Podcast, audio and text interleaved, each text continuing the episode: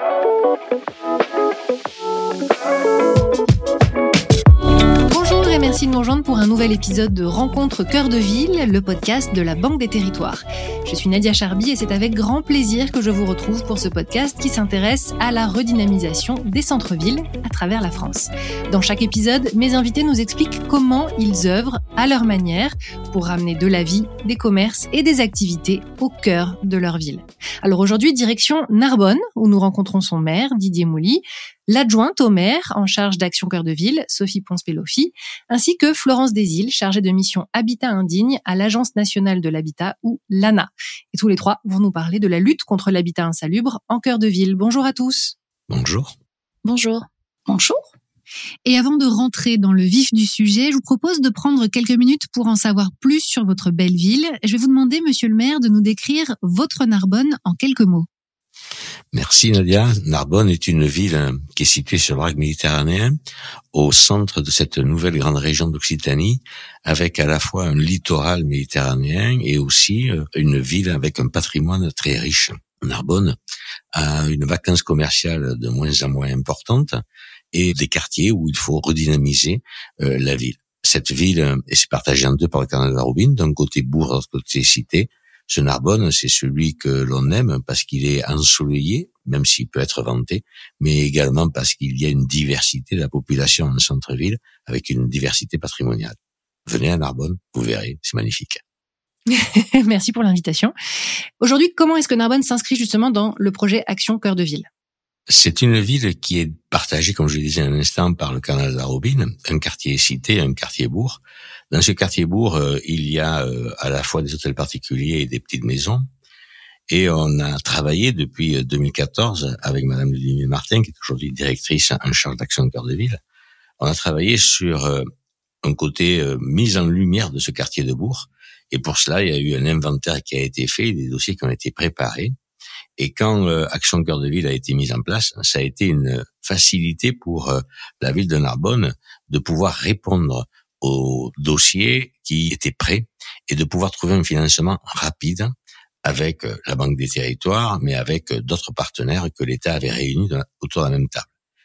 Cette action cœur de ville a été pour la ville de Narbonne la possibilité de réaliser rapidement sur la première et deuxième année des travaux structurants sur ce quartier de Bourg, permettant de donner un véritable cachet nouveau, une nouvelle image de ce quartier et permettre aux Narbonnais de comprendre que ce quartier qui avait été riche en son temps pouvait le redevenir au niveau de l'attractivité, au niveau du commerçant, au niveau de la qualité des bâtiments.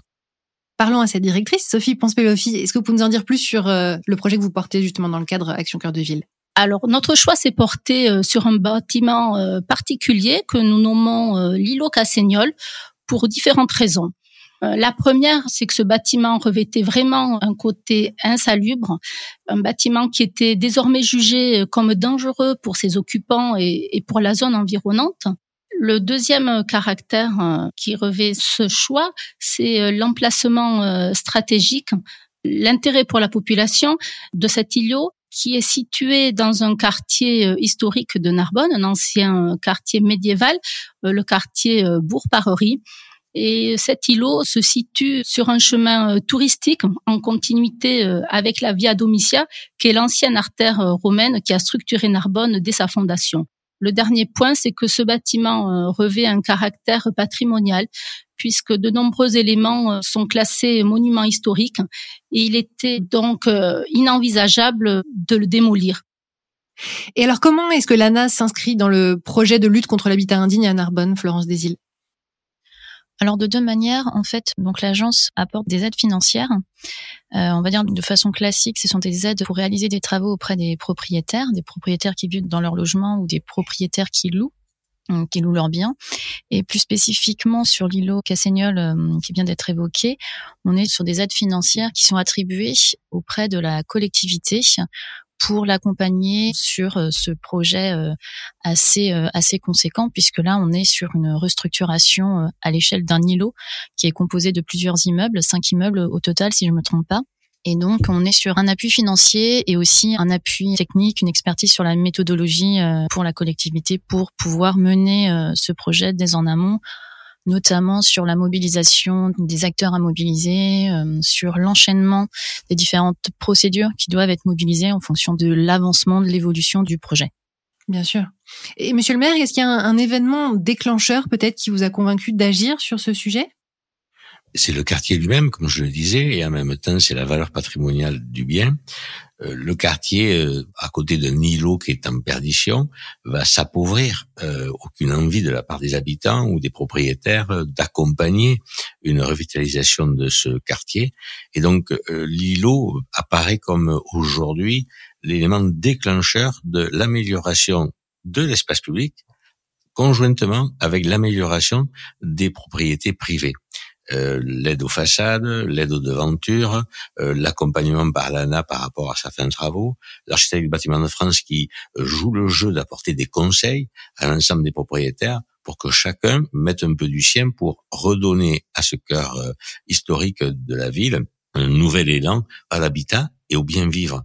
Et comme disait euh, Florence il y a un instant, euh, l'ANA est un accompagnateur essentiel par rapport à cette procédure qui dure depuis assez longtemps, parce que demain, une fois que cette procédure sera terminée, on pourra avoir un opérateur qui sera accompagné financièrement et qui pourra faire de la réhabilitation, de la restauration de qualité avec un confort à l'intérieur pour que l'habitat qui y aille se vienne donner une autre vie à ce quartier. On l'a compris, c'est un projet complexe. Quelle a été la réaction euh, de vos administrés qui sont tous euh, ravis de cette démarche? Ah oui, parce que déjà la ville a travaillé sur la réfection des rues, la réfection des places. Ça va continuer dès que l'îlot sera remis en question. Euh, on a travaillé avec des commerçants qui avaient fermé leurs boutiques pour y redonner une vie. Aujourd'hui, la direction Action Cœur de Ville travaille avec euh, l'ensemble des propriétaires qui sont même un petit peu plus éloignés, mais qui euh, vont aussi investir sur leur immeuble pour redonner des vies. Vous savez, le grand principe de ces centres-villes, c'est que le commerçant exercer au rez-de-chaussée et habiter dans les étages. Cela s'est perdu, il a quitté euh, l'habitat et il n'est resté que les commerces. Aujourd'hui, il faut réhabiliter pour que l'habitat et le commerce fonctionnent à nouveau ensemble et qu'on redonne une vie à un quartier qui était un petit peu délaissé. Donc les habitants actuels et les propriétaires d'immeubles jouent le jeu parce que bon derrière avec tous les partenaires dont l'ANA on va euh, de porte à porte essayer de faire comprendre l'intérêt qu'ils ont à réhabiliter l'ensemble et à faire revenir de la population en centre-ville. Très bien. Et donc Sophie Ponce-Pelosi, euh, au-delà de, l'ANA qu'on entend aujourd'hui, est-ce que vous pourriez nous en dire un peu plus sur euh, ceux qui vous entourent dans la conduite de ce projet, des partenaires qui vous accompagnent? Je citerai euh, les partenaires classiques d'Action Cœur de Ville que nous connaissons tous, donc l'ANA qui est présente avec nous aujourd'hui évidemment, la Banque des Territoires, les établissements publics fonciers, le Grand Narbonne avec qui nous sommes partenaires et les services de la préfecture. Et puis il y a également certains partenaires complémentaires, l'Agence régionale de santé, l'architecte des bâtiments de France et les bureaux d'études. Très bien. Euh, et comment se passe la relation avec les parties prenantes du projet Florence des Îles Alors, comment ça se passe? Je dirais en deux temps. Il y a la réflexion euh, en amont avant que le projet soit bien arrêté, qu'on soit sur la phase opérationnelle et qu'on démolisse ou on reconstruise. Et à ce moment-là, il y a tout un enjeu de pouvoir communiquer avec l'ensemble des partenaires qui sont de différentes natures. Il y a bien entendu les partenaires financiers, mais il y a aussi les partenaires euh, techniques et qui sont euh, issus de milieux professionnels euh, assez variés. Et l'idée, c'est de pouvoir mener l'ensemble de ces partenaires vers un projet commun. Bien sûr. Et Sophie Ponce-Pelofi, quelles ont été les, les étapes clés du portage de projet? Alors, il faut bien comprendre que actuellement, ce projet est en cours.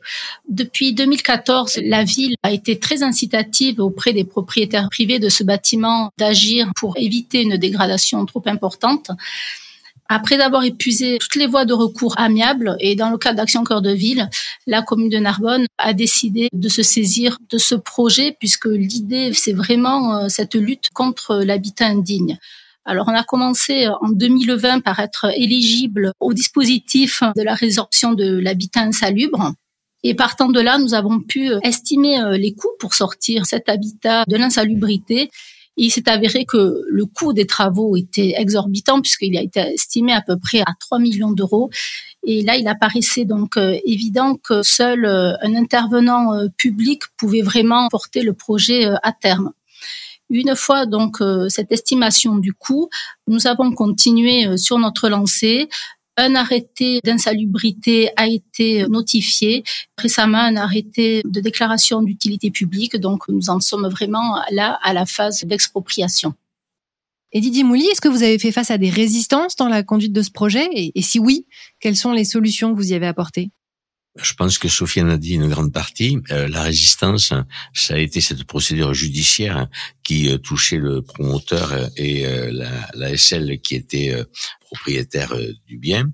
C'est ce qui a un petit peu bloqué pendant plusieurs années, presque six ans, l'évolution du dossier. Il a fallu rencontrer le mandataire judiciaire pour arriver à lui faire comprendre qu'on ne pouvait pas rester dans cette situation parce que certes l'îlot était insalubre, mais tout le quartier en était pénalisé. Mhm. Et c'est cette rencontre, cette visite sur site, en présence de l'établissement public foncier, qui a permis de enfin déclencher euh, cette nouvelle procédure dans le cadre de l'insalubrité. Parce qu'entre-temps, la ville nettoyait et euh, le site, d'abord par cette dangerosité par rapport aux autres immeubles, et puis par rapport à la population. Donc, euh, l'ensemble des euh, personnes qui ont agi sur ce dossier ont eu beaucoup de patience et beaucoup de travail de fond, et on arrive à déclencher cette procédure. Mais ce n'est pas encore fini. Et d'un point de vue opérationnel pour l'ANA, quels ont été les obstacles rencontrés qu'on peut rencontrer dans ce type de projet d'ailleurs plus largement?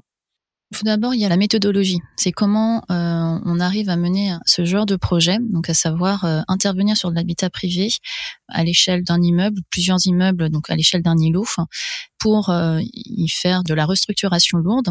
Et cette restructuration lourde, elle peut passer par certes, on conserve l'enveloppe du bâti, mais on va tout reconfigurer à l'intérieur ou éventuellement de la démolition. Donc le cas de Narbonne, on est sur de la restructuration lourde et donc ça nécessite derrière de maîtriser le foncier. Et pour pouvoir maîtriser le foncier et proposer euh, derrière euh, une programmation euh, satisfaisante, alors quand je dis satisfaisante, c'est aussi bien en termes d'offres de logement qui va correspondre aux besoins de vie actuels. Donc ça veut dire reconfigurer, avoir une offre suffisamment attractive par rapport euh, à la périphérie et aussi euh, bien intégrer euh, ce projet dans l'environnement direct. D'accord. Et comment est-ce que vous faites connaître votre initiative Action Cœur de Ville auprès des administrés, Sophie Ponce-Pelofi, que ce soit celle-ci ou, ou d'autres? Alors vous savez, à Narbonne, nous travaillons beaucoup en participation citoyenne et pour chaque projet, nous faisons des concertations. C'est un échange essentiel avec les riverains, la possibilité pour eux de nous questionner sur cette problématique et notamment ici euh, cet îlot, euh, puisque on nous a fortement questionné euh, sur l'état de ce bâtiment et de son devenir. Donc, par le cadre des conseils citoyens et des conseils de quartier, des concertations, nous pouvons communiquer sur les projets en termes d'habitat insalubre prévus pour le quartier. Très bien. Alors vous avez utilisé le mot patience, Didier Mouly. S'il fallait donner un, seul conseil à d'autres élus qui souhaiteraient mener un projet similaire dans leur ville, quel serait-il? De la patience et de l'investissement. Euh, d'une part, euh, un investissement humain. Il faut des euh, agents, des collaborateurs qui prennent conscience de la gravité du, du sujet. À côté de ça, je dirais à d'autres élus, s'ils se lançaient dans ce projet, qu'il faut être accompagné. Seul, on ne peut pas y arriver. L'action cœur de ville a, permis cet accompagnement. Mais surtout, je dirais, ne baissez pas les bras. Ne croyez pas que euh, parce qu'il y a un écueil à un moment, quel qu'il soit, euh, immédiatement le projet va s'arrêter. Et justement, est-ce qu'il y a un soutien, une aide concrète ou une inspiration que vous voudriez mettre à l'honneur aujourd'hui, en particulier? Ben, Je veux dire que l'action elle-même, action cœur de ville elle-même qui est à mettre en avant vous avez euh, chacun, à votre tour, participé à ce dossier et chacun, vous nous avez euh, donné des conseils, vous nous avez permis de trouver euh, les bons interlocuteurs, les bons intervenants. C'est vous tous ensemble, que ce soit l'ANA, que ce soit la Banque des Territoires, que ce soit l'architecte du bâtiment de France et tous les autres, qui nous permettent d'aller de l'avant et de tenir ensemble pour arriver au bout de ce projet en fonction de ce qui a été défini initialement. Est-ce que vous avez d'autres projets en, cours ou à venir euh, en cœur de ville que vous aimeriez partager avec nous peut-être aujourd'hui? Nous avons un autre îlot qui s'appelle l'îlot Kléber, avec là aussi un parti monument historique puisqu'il y a une cage d'escalier splendide, exceptionnelle, un bâtiment assez important puisque il jouxte euh, un quartier euh, avec une forte population, avec euh, crèche, école, avec des éléments structurants de, de, de la ville. Donc c'est un îlot sur lequel je souhaite que à travers Action Cœur de Ville et avec vous toutes et avec vous tous, nous puissions nous sortir de la médiocrité dans laquelle il se trouve, dans le délabrement dans lequel il se trouve. Et je pense que là aussi, la procédure sur l'insalubrité sera la bienvenue pour euh, redonner à cette autre quartier de, autre partie, du quartier de Bourg une vie euh, comme elle l'a connue dans le temps. Et, justement, euh, je pense que ça aura inspiré beaucoup d'élus, mais l'inspiration parfois vient aussi d'ailleurs. Donc, est-ce que vous êtes inspiré, vous, par des initiatives en cours que vous voyez dans d'autres villes et qui pourraient être appliquées à Narbonne?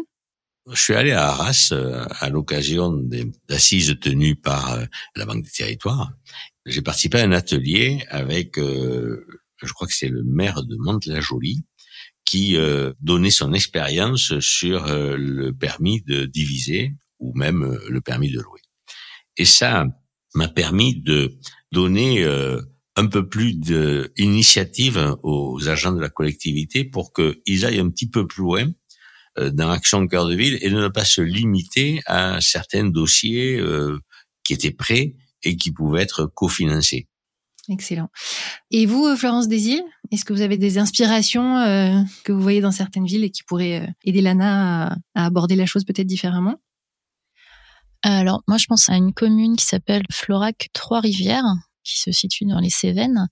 C'est une commune plutôt rurale par rapport à Narbonne, dans un cadre assez idyllique. Et euh, pour cette commune, en fait, l'ANA a été euh, mobilisée pour intervenir sur un îlot euh, au même titre que la situation à Narbonne, à savoir la lutte contre l'habitat indigne. Et on a un centre-bourg avec un bâtiment assez riche et fortement dégradé. Et donc à côté de la mairie, donc ils ont ils sont intervenus sur un îlot et le travail est extrêmement intéressant dans le sens où on a un îlot, un ensemble d'immeubles pour proposer une offre de logement adaptée aux habitants et de pouvoir intégrer cet îlot dans le centre-bourg et avoir une approche d'ensemble avec euh, maintenir aussi un commerce en rez-de-chaussée.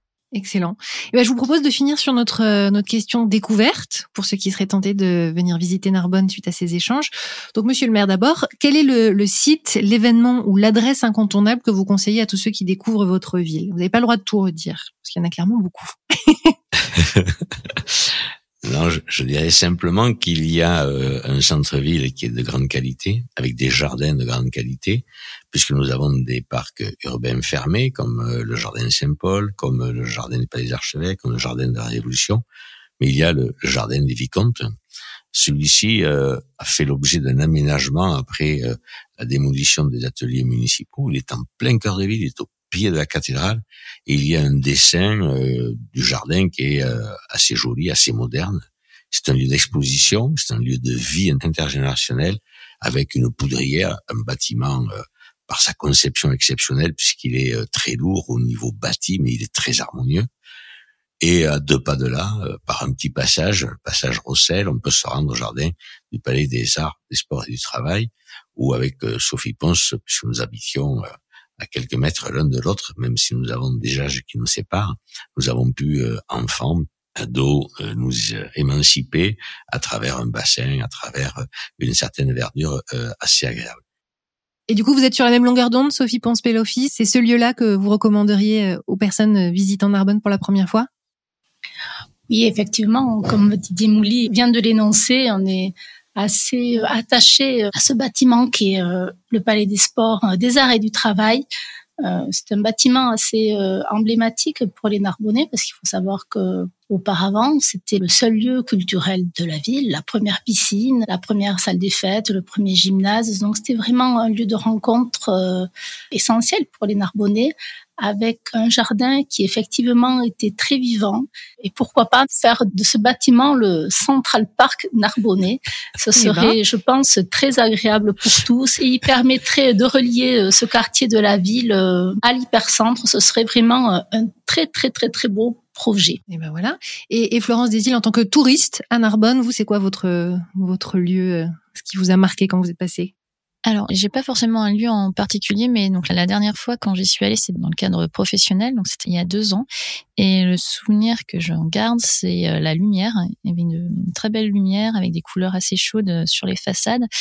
Et en y repensant, en fait, euh, ce déplacement à Narbonne, c'était juste avant le premier confinement. Et donc, je garde aussi un très bon souvenir puisque c'était les dernières terrasses avant le premier confinement. On a dû tous s'enfermer chez soi.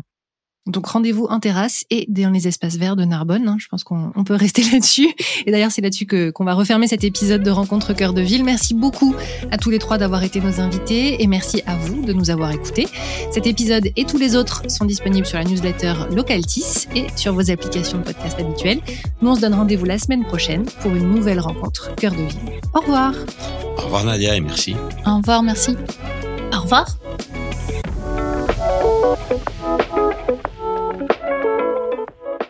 Pour les professionnels qui nous écoutent, vous pourrez aussi retrouver la Banque des Territoires aux rencontres cœur de ville dans leur format habituel le 21 novembre prochain. Vous pouvez contacter votre référent en région pour plus d'informations.